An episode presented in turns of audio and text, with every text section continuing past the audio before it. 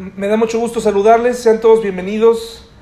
Este año de las experiencias más agradables fue poder eh, darme cuenta que parejas en, problemas, en crisis, eh, pues gracias a Dios permanecen, ¿verdad? A pesar de los problemas, a pesar de las circunstancias, hoy las tenemos aquí en la iglesia y eso es una, es una bendición, porque la mayoría de la gente se rinde eh, parece que es muy difícil, que no hay solución, pero le doy gracias a Dios porque hoy tenemos dos parejas que muy probablemente no estarían, no estarían aquí de no haber sido por, por nuestro Señor, ¿verdad? Entonces les pedimos ahora a estas parejas que, que permanezcan, ¿verdad? Que, que, que, sigan unidas, que le dejen a Dios esas cargas, esas dificultades, esos problemas. Eh, me da mucho gusto de verdad que terminen el año juntos. Eso es una bendición, mis hermanos. Entonces, antes de comenzar, vamos a hacer una oración. ¿Les parece el último, eh, la última predicación del año 2018? Vamos a orar. Señor, muchas gracias por esta linda mañana en la que tú nos permites estar unidos. Gracias por los milagros que tú haces en la vida de las personas, Señor, de los matrimonios. Gracias, Señor, porque tú les diste a estas familias una victoria y ahora te pedimos que no se suelten de tu mano, Señor, que puedan permanecer juntas hasta el final, hasta que la muerte los separe, Señor. Te rogamos por estas parejas, por los matrimonios y te pedimos, Señor, por las familias de la iglesia, por los hijos, por los adolescentes, los jóvenes, los que piensan casarse, que el año 2019, Señor, sea un año diferente, un año de crecimiento. En el nombre de Jesús, amén. Bien, mis hermanos, año 2018 y vimos de todo, ¿no es cierto, mis hermanos? Vimos de todo. Yo vi muchas cosas, así como vi milagros de parte de Dios, vidas transformadas, también vi retrocesos, también vi, también tuve malas experiencias como usted. Seguramente tuvo sus decepciones, seguramente tuvo sus enfermedades, pero lo más importante es que usted debe recordar que esta no es, este caminar, esta vida, no es nuestro destino final, ¿verdad? Estamos aquí de paso, entonces eh, tenemos que permanecer de su mano, permanecer juntos, pidiéndole a Dios que nos dé sabiduría para vivir. El año 2018 nos dejó muchas cosas. Vayamos a Eclesiastés 7, por favor. Libro de Eclesiastés, capítulo 7.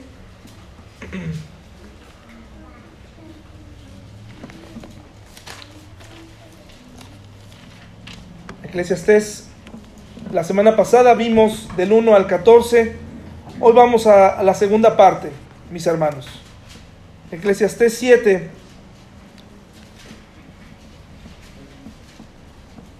del 15 en adelante, 15 al 29. Le damos la bienvenida a las personas que nos visitan por primera vez. Ojalá que no sea la, última. Les damos a todos la bienvenida en este último servicio del año. No hay nada mejor que empezarlo con Él y terminarlo con Él, ¿verdad? Vamos a leerlo como lo hicimos la semana pasada. Lo voy a leer en la, en la versión que todos tenemos y luego yo voy a leerlo en una versión que se llama la nueva traducción viviente, la cual es una eh, versión que yo les recomiendo, sobre todo a los jóvenes que batallan con que no entienden su Biblia, con que no saben eh, qué significa obedece a tus padres, ¿verdad? No saben qué es. Entonces la nueva traducción viviente te va a ayudar a entender mejor esa parte, ¿no? Eh, esa parte, no dejéis de congregaros, que algunos dicen, ¿qué, qué significará? La nueva traducción viviente te va a ayudar para que lo entiendas, ¿verdad? Eh, ¿Qué será? ¿Qué significará perdonar? ¿Verdad? ¿Qué significará en la, en la reina eh, la Reina Valera? No lo entiendo. La nueva traducción viviente te lo va a ayudar a, te va a ayudar a explicarte mejor qué significa perdonar, qué significa eh, amar a tu prójimo, etcétera, ¿verdad? Bueno, te recomiendo esa versión. Dice, vamos a leerlo, yo se los voy a leer, mis hermanos, no porque no confíe en su lectura, sencillamente porque quiero leerlo para ustedes. ¿Sí, mis hermanos? Entonces, Vamos a leerlo por favor desde el versículo 15. Dice, todo esto he visto en los días de mi vanidad. Justo hay que parece por su justicia, justo hay que perece por su justicia, y hay impío que por su maldad alarga sus días. No seas demasiado justo, ni seas sabio con exceso, ¿por qué habrás de destruirte? No hagas mucho mal, ni seas insensato. ¿Por qué habrás de morir antes de tu tiempo? Bueno es que tomes esto y también de aquello no apartes tu mano, porque aquel que a Dios teme saldrá bien en todo. La sabiduría fortalece al sabio más que diez poderosos que hay en una ciudad. Ciertamente no hay hombre justo en la tierra que haga el bien y nunca peque. Tampoco apliques tu corazón a todas las cosas que se hablan para que no oigas a tu siervo cuando dice mal de ti, porque tu corazón sabe que tú también dijiste mal de otros muchas veces. Todas estas cosas probé con sabiduría diciendo, seré sabio, pero la sabiduría se alejó de mí. Lejos está lo que fue y lo muy profundo, ¿quién lo hallará? Me volví y fijé mi corazón para saber y examinar e inquirir la sabiduría y la razón, y para conocer la maldad de la insensatez y el desvarío del error. Y he hallado más amarga que la muerte a la mujer cuyo corazón es lazos y redes, y sus manos ligaduras. El que agrada a Dios escapará de ella, mas el pecador quedará en ella preso. He aquí que esto he hallado, dice el predicador, pesando las cosas una por una para hallar la razón. Lo que aún busca mi alma y no lo encuentra. Un hombre entre mí le he hallado, pero mujer entre todas estas nunca hallé. He aquí, solamente esto he hallado, que Dios hizo al hombre recto, pero ellos buscaron muchas perversiones. Lo está diciendo un hombre que tuvo mil o más de mil mujeres y no pudo encontrar el amor verdadero. Ahora se los voy a leer en la nueva traducción viviente, mis hermanos. Versículo 15 en adelante. He visto de todo esto en esta vida, en esta vida sin sentido, incluso jóvenes buenos que mueren y personas malvadas que tienen una vida larga. Así que no seáis demasiado bueno ni demasiado sabio. ¿Para qué destruirte a ti mismo? Por otra parte, tampoco seas demasiado malo, no seas necio ¿Para qué morir antes de tiempo? Presta atención a estas instrucciones porque todo el que teme a Dios evitará caer en ambos extremos. Un solo sabio es más fuerte que diez ciudadanos prominentes de una ciudad. No hay una sola persona en la tierra que siempre sea buena y nunca peque. No escuches conversaciones ajenas a escondidas. Podrías escuchar que tu siervo te maldice, pues sabes bien de las veces que tú mismo maldijiste a otros. Siempre hice todo lo posible para que la sabiduría guiara mis acciones y mis pensamientos. Me dije, me, me, propongo ser sabio, pero no funcionó. La sabiduría siempre está lejos y es difícil de encontrar. Busqué por todas partes, decidido a encontrarla y a entender la razón de las cosas. Me había propuesto demostrarme a mí mismo que la maldad es una tontería y la insensatez una locura. Descubrí que una mujer seductora es una trampa más amarga que la muerte. Su pasión es una red y sus manos suaves son cadenas. Los que agradan a Dios escaparán de ella, pero los pecadores caerán en su trampa. Llegué a la siguiente conclusión, dice el maestro. La descubrí después de analizar la cuestión desde todos los ángulos posibles. Aunque lo he investigado una y otra vez, veo que aún no encuentro lo que buscaba. Hay solo un hombre virtuoso entre mil, pero ni una sola mujer. Sin embargo, sí encontré lo siguiente. Dios creó al ser humano para que sea virtuoso, pero cada uno decidió seguir su propio camino descendente. Este es el libro de Eclesiastés, mis hermanos. Para los que han leído el libro de Eclesiastés, tienen que saber algo hay que leerlo y hay que entender que fue escrito eh, y hay que eh, interpretarlo y verlo desde el punto de vista, Dios permitió que este libro se incluyera para que pudiéramos ver la vida desde el punto de vista del hombre, ¿sí? Y de cómo el hombre vive. Los jóvenes que están aquí pueden encontrar en Eclesiastés a un hombre que se dio a la tarea de vivir todos los, los placeres posibles, todas las inquietudes que puede llegar a tener un hombre, pues Salomón las vivió a plenitud.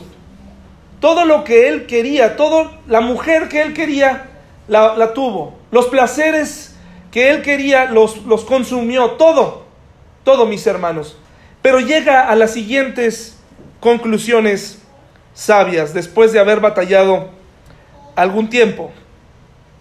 Y antes de entrar en materia, quisiera ir intercalando un relato de un famoso escritor llamado Charles Swindoll,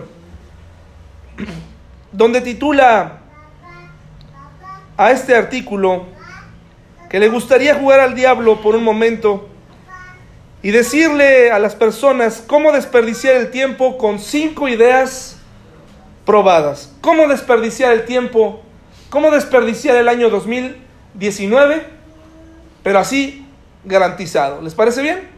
¿Cómo hacerlo? Bueno, en primer lugar, dice él, preocúpese mucho. Esa es una manera infalible para desperdiciar su tiempo. La mayoría de las cosas que le preocupan no van a pasar, ¿sabía eso? La mayoría de las cosas que nos preocupan no pasarán. Si en la noche un ruido lo levanta porque un bandido va a entrar y se va a robar su auto, lo más seguro es que no pase. Si va a pensar que en el camino a la escuela algo le va a pasar a su hijo, lo más seguro es que no pase. Pero usted ya consumió mucho tiempo en eso. Esa es una manera de desperdiciar el tiempo. Empiece a preocuparse temprano en la mañana e intensifique su ansiedad conforme vaya avanzando el día. Es decir, póngase más nervioso conforme vaya pasando, vaya calentando el sol y se vaya metiendo. Póngase cada vez más ansioso. ¿Cuántas personas preocuponas tenemos aquí en esta mañana? A ver, levanten su mano, por favor. Bueno, pues... Pues mira, esa es una excelente manera de desperdiciar tu tiempo en el 2019. Y el 2019, el tiempo que se te, que se te dará, ¿se puede reponer? ¿Dónde se compra más tiempo, hermanos? Ya la cena de Navidad donde discutiste, donde peleaste, ¿se puede recuperar? Te fuiste a dormir temprano, hiciste ahí un desastre. ¿Se puede recuperar ese tiempo? No, ¿verdad? Por eso tenemos que aprender a vivirlo sabiamente. Aprovechar el tiempo. Las visitas no siempre son placenteras. Las visitas de tus familiares no siempre son placenteras. Has aprendido con el tiempo a tolerar a tus visitas, ¿no? Has aprendido a, bueno, pues ya sonreír, tu, tu sonrisa de Navidad la instalas cada vez que lo ves que ya viene el, viene el tío, viene el no sé qué. Pero aprovecha el tiempo en familia porque también ese tiempo un día pasará. No siempre tendrás a ese sobrinito travieso, no siempre tendrás a esa eh, tía con comentarios este, eh, filosos, sí, esa es la filosones, mire, lo trae fresco la hermana, ¿eh? Lo trae aquí justamente. Todavía trae clavado aquí el comentario de en Navidad. No, sí es que siempre hay un siempre hay un, pariente filoso, ¿no? Disfrute del tiempo y para empezar 2019, no es que no le importe la vida. Sencillamente no pierda su tiempo preocupándose. ¿Qué nos dice Eclesiastés capítulo 7, mis hermanos? ¿Qué nos dice dice lo siguiente, en el versículo 15 dice, he visto de todo en esta vida sin sentido. Incluso jóvenes buenos que mueren y personas malvadas que tienen una vida larga. Hermanos, algo que tenemos que aprender durante o recordar en el año 2019 es que la vida es es corta, sí, pero es hermanos, dice ahí. Ni porque me dicen cosas más, es, es dura, es difícil, sí. Pero es injusta, hermanos, la vida es injusta. No todo sale como tú quisieras que saliera, ni haciendo las cosas bien. Muchos jóvenes tienen esto en su mente y muchos adultos, muchos, muchas personas, muchas personas se dejan engañar con esta idea de, ¿qué caso tienes? Yo hago las cosas bien, trato de ser un buen esposo, trato de ser un buen empleado y, y, no me pagan a tiempo, me despiden, eh, el que es corrupto en el trabajo parece que le va mejor, hermanos. El sistema en el que vivimos en este mundo no fue ideado por Dios, hermanos, ¿sí? No vivimos en un mundo gobernado por Dios, es muy importante que lo recordemos. Si fue en, en, el momento en el que el Señor tome control de este mundo, entonces las cosas van a ser como, hermanos, justas y verdaderas y no habrá más. Dice que Él va a gobernar con justicia, con vara de hierro, no va a haber problemas, no va a haber fraudes. Pero mientras estemos en esta vida, tenemos que recordar que la vida es injusta. Hay personas buenas muriendo jóvenes y hay personas malvadas muriendo de manera eh, ya, de, ancianos. La vida es injusta, mis hermanos. La vida es injusta, la vida es así. Pero no estás solo en esta vida. Dios no te arrojó así para que estés a tu suerte. Por eso estamos aquí, para recordar que necesitamos a Dios y necesitábamos un Salvador. Nuestro problema no está en la educación, porque entonces nos hubiera mandado a un maestro, a un educador, nuestro problema no es de esclavitud porque nos hubiera mandado un libertador. Nuestro problema es que no tenemos solución, por eso necesitábamos un Salvador, hermanos, por eso necesitábamos a un Salvador. Entonces, la vida es injusta, hay que recordarlo. Hacer lo correcto en este mundo, hermanos, no siempre vas a recibir aplausos, no siempre te van a felicitar. Jóvenes que están aquí, hay que entender eso. El día que tú le digas a tu novio, no vamos a tener relaciones sexuales porque eso no le agrada a Dios, observa la carcajada que va a pegar, ¿no? Observa cómo va a quererse levantar de ahí, se va a ir. ¿Sí? Porque la gente no te va a aplaudir. Cuando tú le digas es que soy virgen, la gente hoy en día te va a decir, ay, qué, qué divertido, ¿no? Qué divertido. Mantente y guárdate para esa persona que te ama. Guárdate señorita que estás aquí, no hay prisa. Muchos jóvenes solamente están coleccionando experiencias, coleccionando gestos. Y lo más triste es que nunca encontrarán el verdadero amor. Pero tú no te conviertas en un experimento. Y si eres hombre, no importa. También vale la pena esperar. En un mundo desenfrenado por sexo, si hay alguien aquí que entró esta mañana sintiéndose menos por eso, Aquí eres un campeón, ¿cómo ves? Aquí eres un campeón, aquí sí te felicitamos. Aquí te decimos, sigue así, aguanta, aguanta. No corras por eso. Y los papás que están aquí, no salgan por favor con que les van a comprar su cajita de preservativos y se las van a dar. No, más bien enséñenles a esperar, a ser caballeros, ¿verdad? Porque hay cada hombre suelto allá afuera, mis hermanos que quién sabe qué le espere a tu hija o a tu hijo. Así que abre bien tus ojos. La vida es injusta, dice el versículo 15, versículo 20. No hay una sola persona en la tierra que siempre sea buena y nunca peque. No importa qué tan santo se vea un pastor. ¿Verdad? No importa. Si tú pensabas que yo no podía fallarte, estabas equivocada. Estás equivocado. Yo puedo fallar y puedo fallar. ¿Cómo? En grande, hermano, discúlpame. No pongas tu esperanza en mí. Ahora, eso no es un pretexto para que yo haga lo que quiera o para que yo te trate mal. Sencillamente te quiero dar a entender que si un pastor falla, es porque es hombre. Y el pastor que trata de evitar esta parte y hacerse sentir santo, o como ungido, como harina de otro costal, está equivocado. Dice la Biblia, no hay una sola persona en la tierra que siempre sea buena y nunca peque. No hay nadie aquí que pueda decir, yo soy excelente, yo soy un tipazo, santo, puro. No, por eso necesitábamos un Salvador. Dice, descubrí que una mujer seductora es una trampa más amarga que la muerte. Su pasión es una red y sus manos suaves son cadenas. Esto aplica para las mujeres también. Y es injusto porque antes de que sepamos que una mujer es seductora, pues no lo sabes hasta que estás envuelto. O un hombre es seductor. No lo sabes hasta que estás envuelto o envuelta. Pero él está hablando de su experiencia. Él cayó en esa trampa.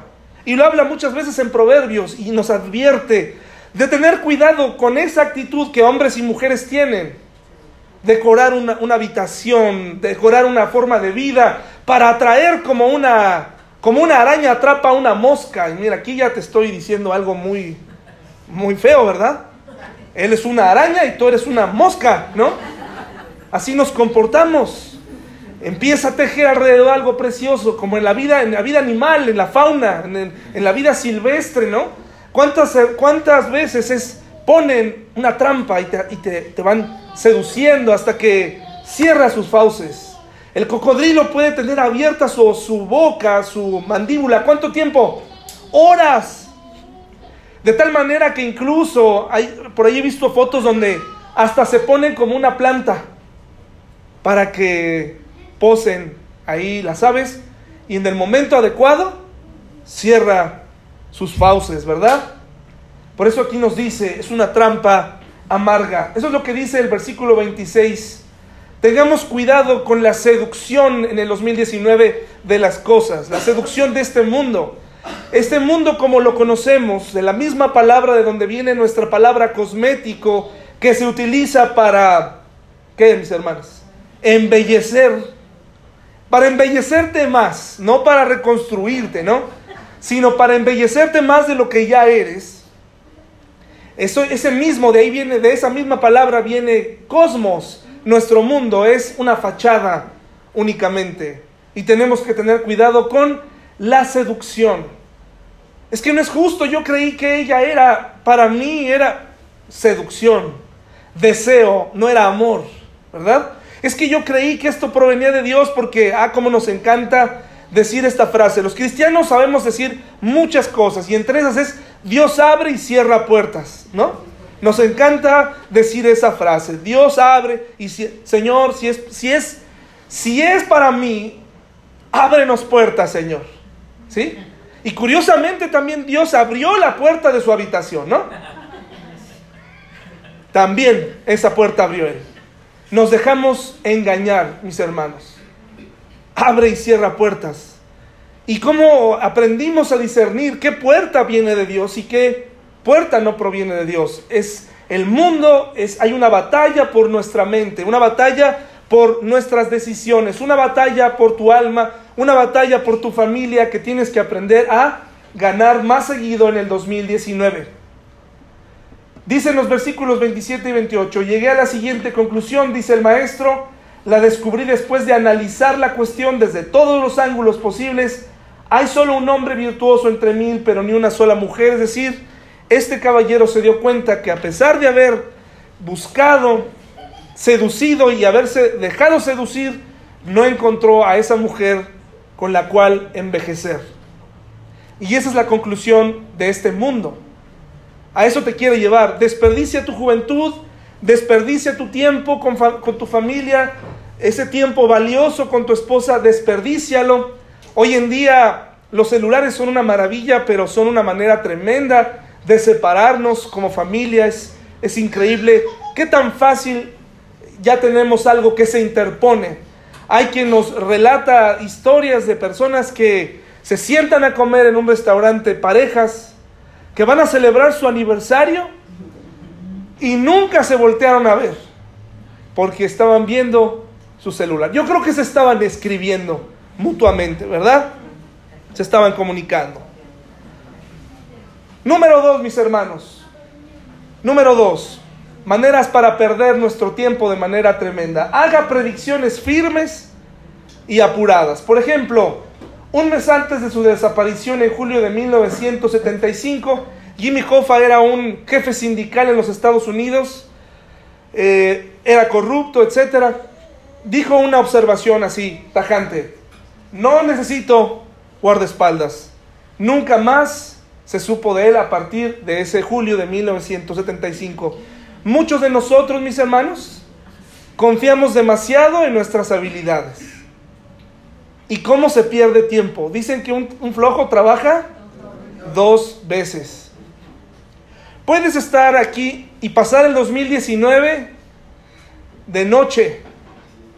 Puedes hacer o no hacer caso porque eres libre de lo que se enseña aquí. Puedes o no tener devocionales en tu casa. Hay personas que ni siquiera saben pronunciar devocionales. Eso habla de que no saben hacer un devocional, si no saben pronunciar devocionales. Algo anda mal, ¿verdad?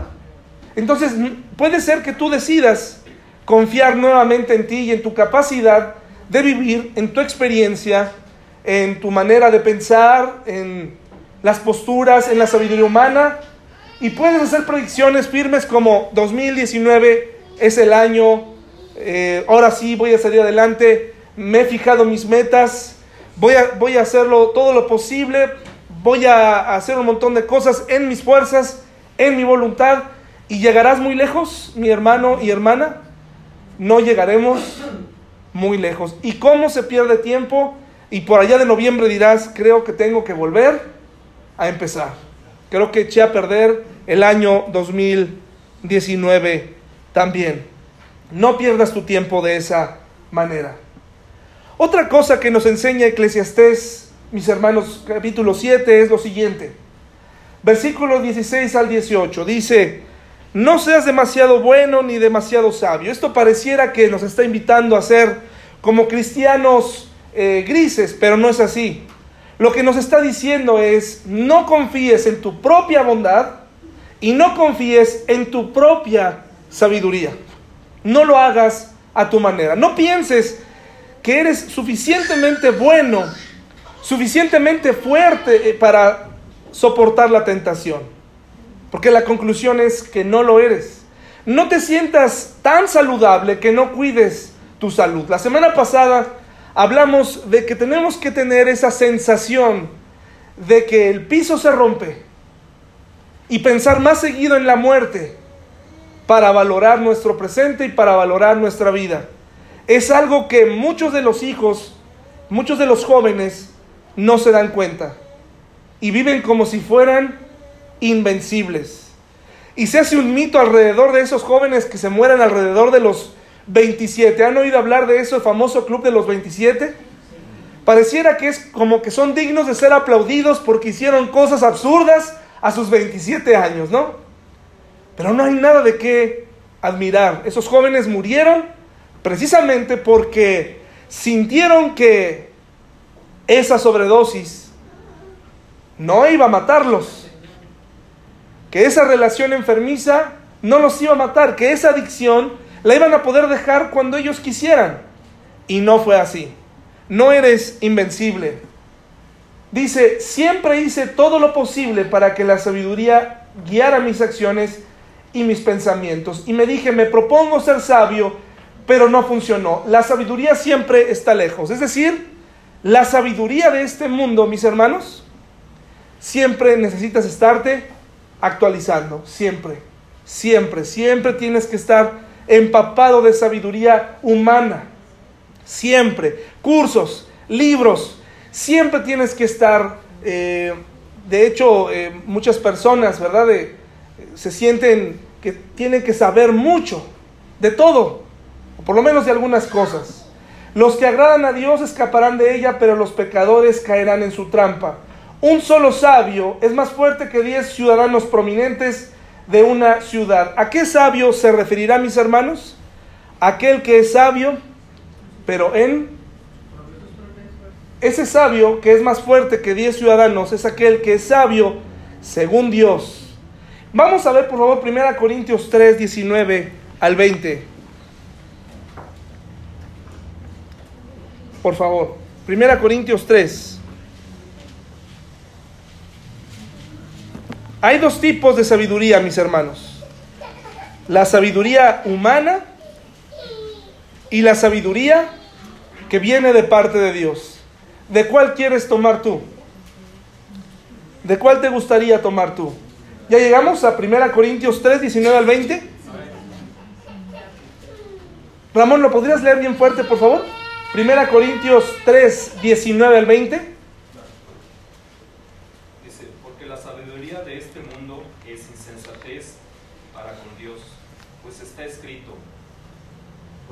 prende a los sabios en la astucia en la astucia de ellos. Y otra vez, el Señor conoce los pensamientos de los sabios que son vanos. Entonces, las, gracias Ramón, la sabiduría para la sabiduría humana para Dios, ¿qué es? Entonces, yo no comprendo, aunque no tengo nada de verdad, al contrario, en contra de los psicólogos ni de los terapeutas, está bien, en ocasiones es, es una ciencia o es una disciplina a la que hay que recurrir, no tengo nada en contra de ellos, como tal vez algunos pensarían, algunos otros pastores que prohíben la psicología, etcétera. Yo no lo veo así, pero ¿cómo puede un hombre reparar con sabiduría humana a un matrimonio, mis hermanos? ¿Es posible?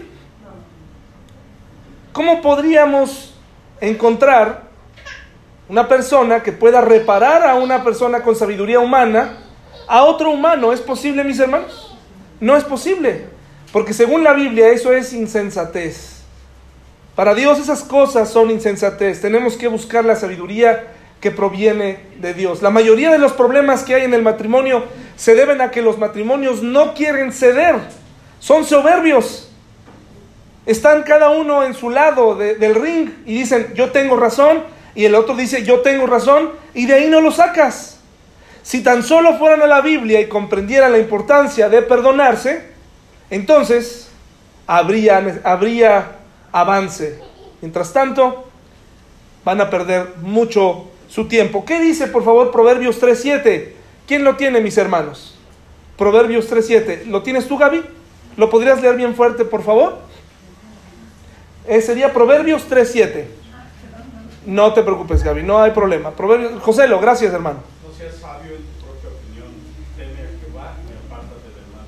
No seas sabio en qué, mis hermanos? Es fácil convertirse en un sabio en nuestra propia opinión. Delante de nuestros ojos siempre tenemos la razón.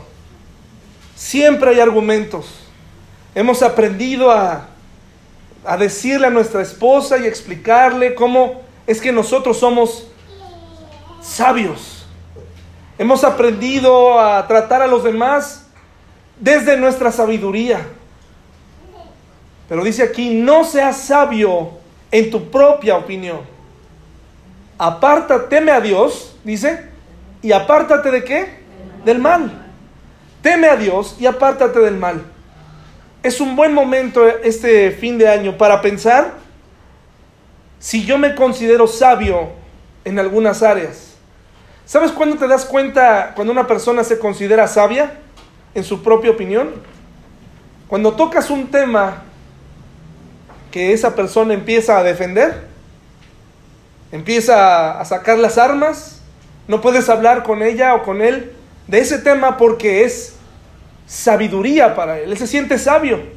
No le puedes decir, oye, estás haciendo malas cosas porque en ese momento que conocerás una faceta que no conocías. Es un sabio en su propia opinión. Él nunca se equivoca, ella nunca se equivoca, ella siempre hace las cosas bien. 2019, no seas un sabio en tu propia opinión. Sé un sabio a la manera de Dios. Busca la sabiduría que proviene de Dios.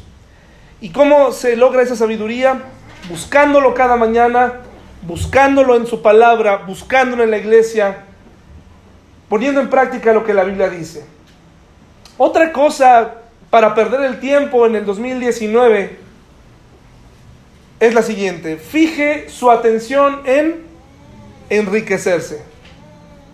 Usted hallará muchas ideas innovadoras en los anaqueles seculares. Y dice el autor que la última vez que visitó una librería, yo creo que fue hace mucho tiempo, contó 15 libros sobre el tema la última vez. Yo creo que hoy en día hay muchísimos más. Yo conozco gente que carga estos libros y los trae en su mano.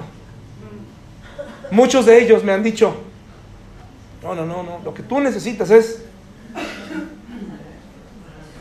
el vendedor más grande del Mira, aquí está, ten. No estoy diciendo, mis hermanos, que no hay cosas interesantes en esos libros que tengamos que aprender acerca de liderazgo o acerca de cómo hacer algún negocio. Pero hermanos, ¿en realidad le va a poner su futuro a estos libros en el 2019? ¿Sabiduría humana? Está bien leer. Está bien que una persona se le note que lee porque tiene o sabe más palabras, tiene un, un vocabulario más rebuscado, ¿no? Te saca palabras que en tu vida habías oído, ¿no? Está bien. Pero dice la Biblia que el conocimiento envanece. Una persona que se jacta de leer mucho, siente que es más que otra persona, porque lee mucho. No todos, pero yo conozco a muchos que sí, porque el conocimiento envanece.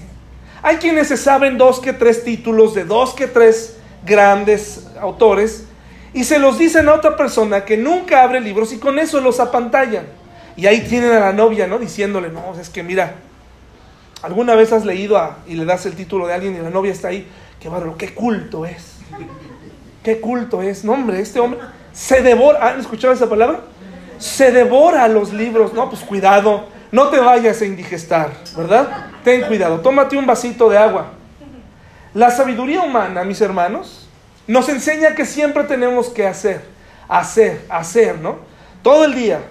Que saques lo mejor de ti, que saques ese tú, ese yo interior que te permita hacer el negocio de tu vida, pero resulta que no importa cuánto leas, el negocio no desprende, no funciona. Es sabiduría humana. Lo que tú necesitas es sabiduría divina. Con un libro que es la palabra de Dios. Un libro en el que hay que meditar. Este libro, mis hermanos, la Biblia, no nada más es un libro de historia, porque sí lo es. No está contando historias para niños o, eventos históricos comprobados. Nos está hablando de quién es Dios y cómo quiere acercarse a ti y a mí para tener una relación exitosa en una vida injusta. Entonces, estos libros que tenemos aquí, los puse al azar, mis hermanos.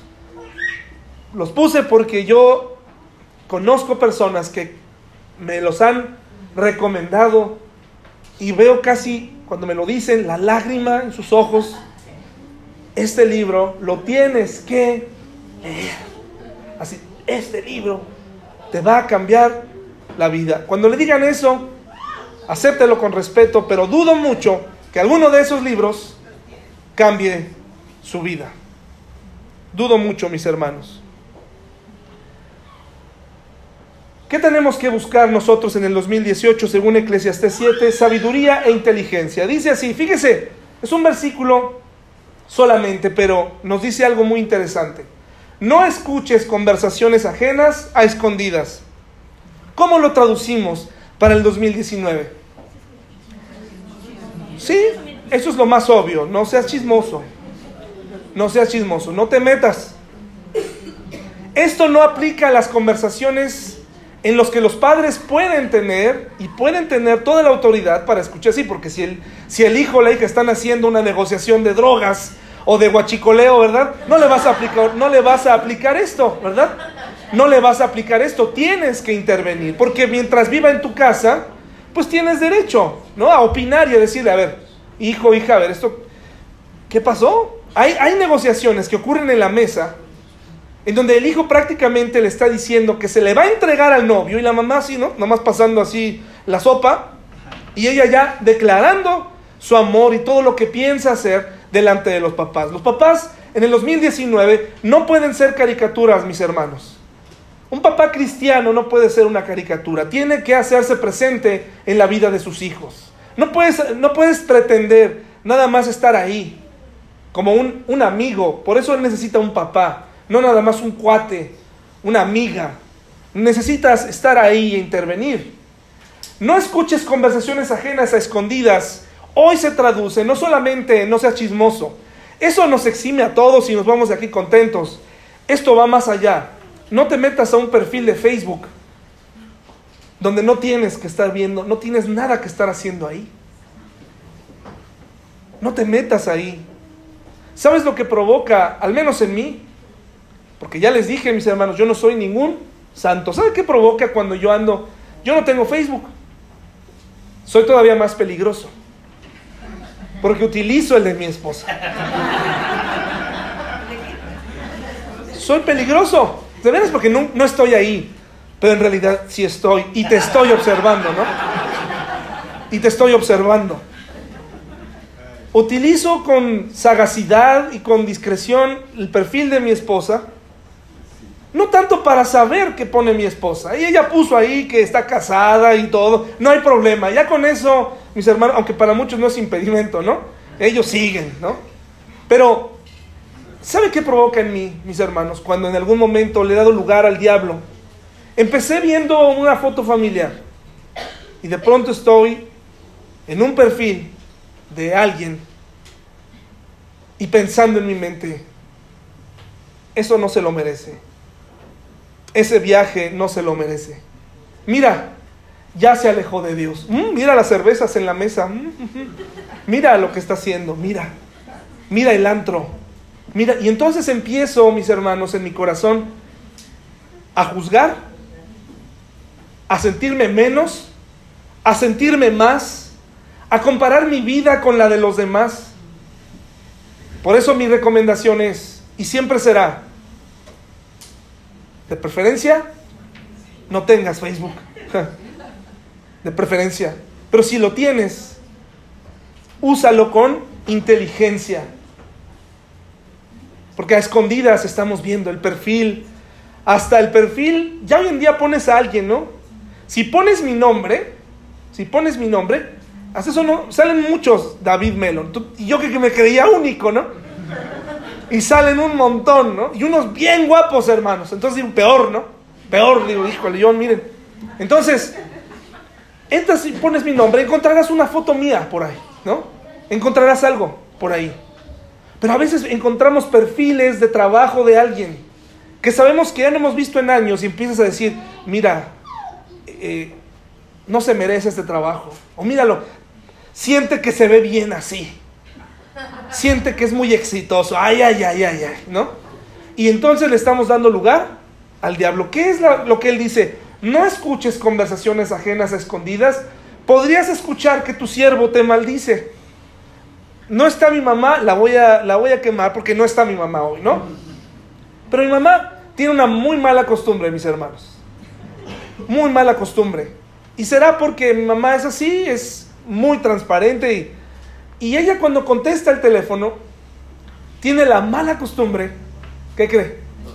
De no colgarlo. Entonces tú puedes seguir escuchando todo lo que, todo lo que ella va a decir después, ¿no? ¿Qué tenemos que hacer ahí, mis hermanos? Los que estamos del otro lado con un botón de colgar, ¿qué tenemos que hacer? Colgar. Colgar. ahí estaríamos, ¿no? Y grabarla y uy, esto lo voy a usar. Y me está doliendo, ¿no? Lo que está diciendo, me acaba de decir una cosa. Entonces, ¿qué hacemos? Colgamos. Colgamos, ¿verdad? Estás oyendo a alguien, en vez de acercarte, escuchar a ver qué, qué está diciendo, aléjate de ahí. ¿Por qué? Porque es muy sencillo y es sabio. Pues sabes bien de las veces que tú también lo hiciste. No vengas ahora con que tú no lo haces, ¿no? Porque esa es la actitud, ¿no? Me acerco a oír para que yo pueda escuchar que estás hablando mal de mí, para entonces podértelo echar en cara y poder decir, no, hombre, todo lo que dijiste y, y lo que yo digo, hermanos, y lo que yo he dicho muchas veces de otras personas en secreto, que no me hayan oído es diferente. Pero aquí la sabiduría consiste es, no escuches conversaciones ajenas. Si ves que tus, tus enemigos, que no deberíamos tener enemigos en la iglesia, ¿no? Pero Vivimos en una iglesia imperfecta, en un mundo imperfecto. También en la iglesia hay enemigos, tristemente, ¿no? Tristemente. Si ves que ya se juntaron, no tengas miedo, vete. Habrá quien mandará al pequeño, ¿no? le avienta un dulce ahí cerquita para que escuche, ¿no? ¿Qué están diciendo? No, eso es enfermizo, mis hermanos. Pues sabes bien de las veces que tú maldijiste a otros. Mejor salte de ahí, mis hermanos. Cuarto, dejemos de perder el tiempo, mis hermanos, en el 2019. Pero si lo quieres perder, compárate a otros. Compárate a otros. Y el autor dice, ahora bien, ese es un verdadero desperdicio de tiempo. Si usted está dado al acondicionamiento físico, compárese con Arnold Schwarzenegger, ¿no? Eso lo mantendrá muy ocupado. ¿Por qué? Porque hoy en día, mis hermanos, el, comparar nuestra vida con otros, él ya ahorita, él lo escribió hace tiempo, este autor, ¿no? Ahorita ya él, me puedo comparar con él, más o menos ya. Pero si usted, hay una, hay una presión social muy triste hoy en día. Las chicas están presionadas porque en las revistas las chicas tienen cuerpos, ¿cómo? Sí, sí, lo que ustedes digan, lo que ustedes digan. Saquen su ira de una vez. Sí, sí, es verdad, es verdad, es verdad, es verdad, sí. Hay operaciones, es falsedad, sí. Pero no todas están así. El punto aquí es no te compares con nadie. No te compares con nadie. Y no solamente físicamente hablando, pero sí causa mucha, eh, mucha decepción, mucha frustración y te hace retroceder de tus metas cuando te comparas con alguien. Las veces que yo he intentado estar en el gimnasio, mis hermanos, y hacer ejercicio, las veces que más me he detenido es cuando observo a alguien en el mismo gimnasio que parece que levanta el triple de peso que yo y es de mi misma estatura y digo, caray, estoy perdiendo el tiempo aquí. Yo no pertenezco a este lugar, ¿no? Casi, casi yo, yo debería irme. Pierdo mi tiempo, me voy y dejo de hacer lo que estoy haciendo. Para llegar ahí, muchos de esos atletas tuvieron que estar mucho tiempo. Pero si te la vives comparándote tú como mujer con esas mujeres de revista, con esos hombres de revista, vas a perder tu tiempo. Si laboralmente te comparas, porque hay quien todavía llega y hace el tétrico ejercicio de decir, a ver, ese joven tiene, ¿cuántos años tiene? ¿No? Por ejemplo, Bill Gates o, o algún emprendedor así. ¿Cuántos años tendrá? No, pues tiene 50 y tú, no, pues ya tengo 60. ¿Y qué tienes? No, pues... Y entonces dices, caray, ¿no? ¿Qué he estado haciendo? No te compares. Las circunstancias de la vida son... O sea, yo sé que hay películas que, que nos motivan, sacan lo mejor de nosotros y nos enseñan que en un garage puedes comenzar tus sueños y, y puedes empezar desde ahí. Alguien que inventó algo y su vida cambió. Historias de éxito les llaman. Muy bien por ellos, muy bien. En México, mis hermanos, la realidad es otra y la realidad de tu familia es otra. Haz historia en la vida de tus hijos, haz historia en la vida de tu cuerpo, en tu salud, haz historia, no te compares con nadie. Está bien tener modelos, está bien tener ejemplos, está bien, pero no te compares con ellos porque tú eres diferente. ¿De acuerdo, mis hermanos? No te compares. Si estás aspirando a parecerte a alguien, al único que deberíamos buscar parecernos cada día, ¿quién es? A Jesús. Porque parecernos a Jesús, mis hermanos, nos va a dar éxito en nuestras relaciones personales, en nuestras relaciones laborales, en nuestra vida. ¿Sabían que, no soy doctor, lo he leído, mis hermanos, pero ¿sabían que muchos de los tipos de cáncer que existen, sobre todo leí del cáncer de próstata, se debe a que muchos varones guardamos resentimientos, guardamos amargura, guardamos cosas, y, forma parte de eso. Es interesante, ¿no? Es interesante. Es interesante. No, no sé qué... He, he, leído un poco de eso, pero, pero creo que tiene su relación. Creo que tiene su relación. Entonces, no se compare con nadie. Podría ser mejor de lo que eres, según Eclesiastés 29. Dice, sin, eh, Eclesiastés eh, 7, sin embargo, sí encontré lo siguiente. Dios creó al ser humano para que sea qué? Para que sea virtuoso. ¿Qué dice la versión Reina Valera en esa parte, hermanos? Dios creó al hombre como recto. Y en otras versiones dice perfecto. Fíjese qué interesante. Nuevamente, para los que no creen en el libre albedrío, de verdad, es absurdo. ¿Qué hacemos con estos versículos? Si Dios creó al hombre perfecto, lo creó para ser recto, lo creó, lo creó ser, lo creó para ser una mejor versión de lo que somos ahora. Y no lo somos sencillamente porque cada uno decidió seguir, ¿qué? Su propio camino descendente. Cada uno de nosotros eligió, cada uno de nosotros eligió, mis hermanos. Y por eso estamos como estamos hoy. Por eso nuestro matrimonio tiene estas altas y estas bajas tan terribles. Lo dejamos avanzar, dejamos avanzar el problema. Nos creímos esa idea de que el hombre no debe hablar, no debe llorar, no debe doblarse y que la mujer solamente debe estarse callada ahí. También descubrí algo este año, mis hermanos. Matrimonios en problemas que están aquí. Si hay alguien en problemas, a veces tomar distancia sin llegar al divorcio es bueno.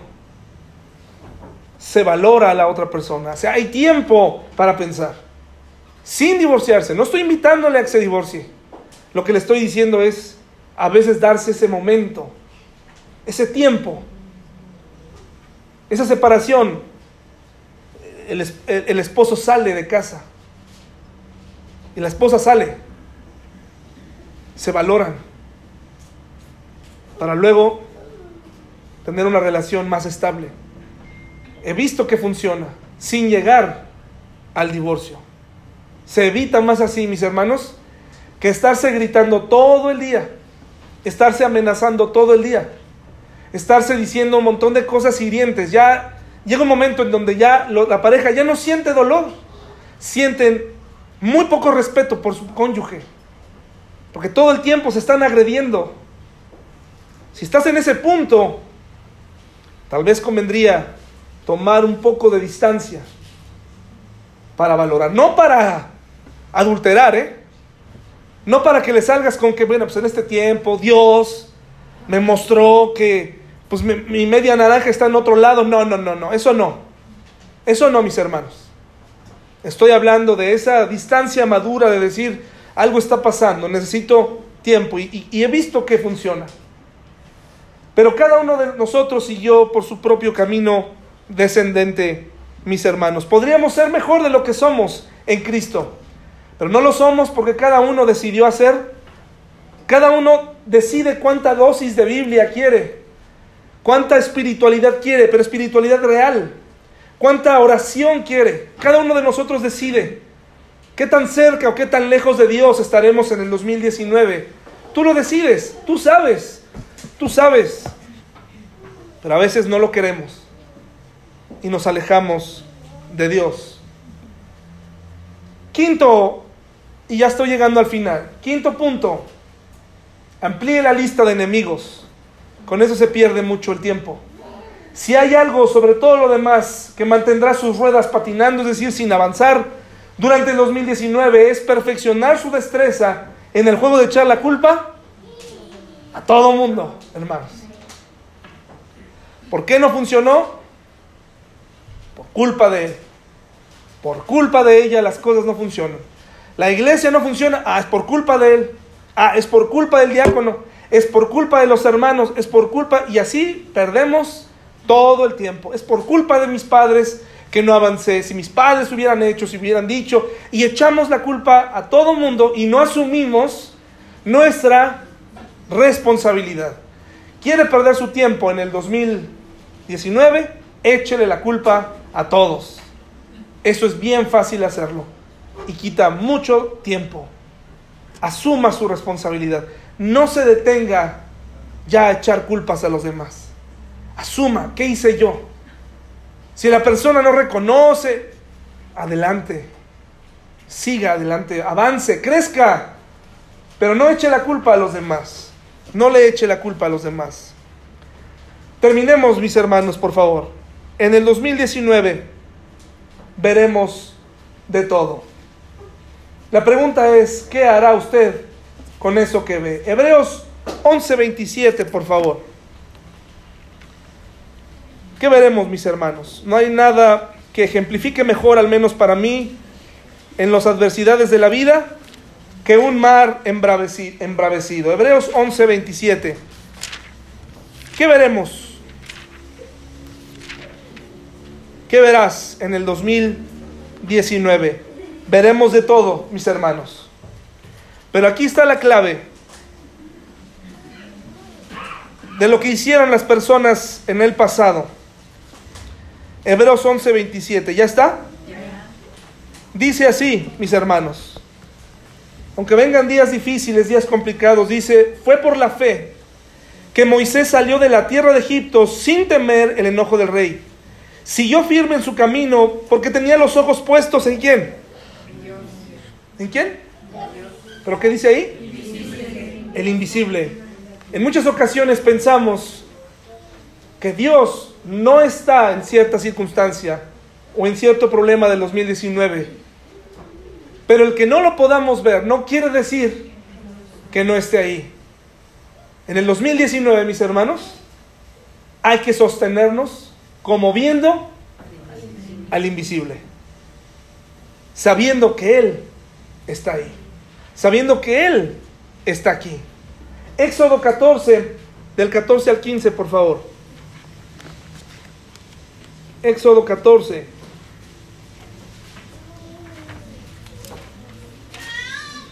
Éxodo 14.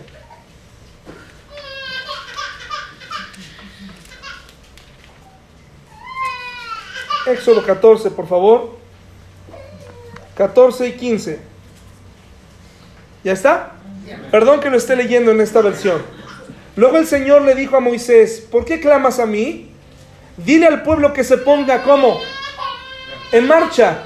Y era justo cuando estaban saliendo rumbo al mar. Estaban saliendo de Israel. ¿Y qué había delante de ellos, mis hermanos? Estaba el mar. ¿Qué? rojo. ¿Hacia dónde iban a ir? ¿Hacia dónde iban a caminar? Y entonces Dios le dice a Moisés, ¿por qué clamas a mí? A veces en el 2019 pensaremos que Dios no escucha nuestras oraciones. Porque habrá momentos en el 2019 donde no se trata de pedirle a Dios qué hacer, se trata de obedecer lo que Él ya dijo que hiciéramos. Y en este caso él le dijo, si yo te saqué de aquí y delante de ti hay un mar, marcha, marcha, no tengas miedo, pero qué difícil, sí, pero marcha, porque yo te lo dije. ¿Y qué pasó cuando marcharon, hermanos? ¿Qué pasó? Se abrió. Habrá momentos en el 2019 donde no habrá que pedir, habrá que obedecer, que eso es lo más complicado. Y segundo de Reyes 6.17, mis hermanos. Vamos a ponernos de pie y ahí terminamos. Segundo de Reyes 6.17. Segundo de Reyes 6, 17, por favor. Ustedes recordarán que Eliseo y su siervo estaban siendo sitiados por los sirios. Y entonces resulta que en medio de todo ese sitio, en ese mientras el pueblo, eh, eh, mientras ellos dos estaban siendo rodeados por su enemigo, sale Eliseo y le dice a Giesi, oye, no tengas miedo, somos más nosotros que ellos. Y yo creo que, que Giesi ha de haber visto a Eliseo y le ha de haber dicho, yo creo que ya algo pasó, pobre Eliseo está ya, está mal, yo nada más lo veo a él, no veo a nadie más. Y él dice que somos más nosotros que ellos. Entonces, ¿qué hace, mis hermanos? Dice el 16 y 17 del capítulo 6 de Segundo de Reyes, no tengas miedo, le dijo Eliseo, hay más de nuestro lado que del lado de ellos. Entonces Eliseo oró, oh Señor, abre los ojos de este joven para que vea. Así que el Señor abrió los ojos del joven y cuando levantó la vista, vio que la montaña alrededor de Eliseo estaba llena de caballos. ¿Y qué? Y entonces en realidad si eran más. Habrá momentos en el 2019 en donde habremos de exclamar para que Dios aumente nuestra fe y nos muestre todo lo que Él puede hacer en una situación que parece perdida. Pero para poder ver en el 2019 qué hay que hacer, hermanos, hay que creer. Hay que creer, mis hermanos. Hay que creer que es posible y que hay un Dios ahí que puede librarnos, que puede sacarnos. Hermanos, no están solos en el 2019. Por supuesto, cuentan conmigo, lo cual no es de gran consuelo. Lo que es un gran consuelo es que cuentan con nuestro Dios. Vamos a orar, mis hermanos, por favor.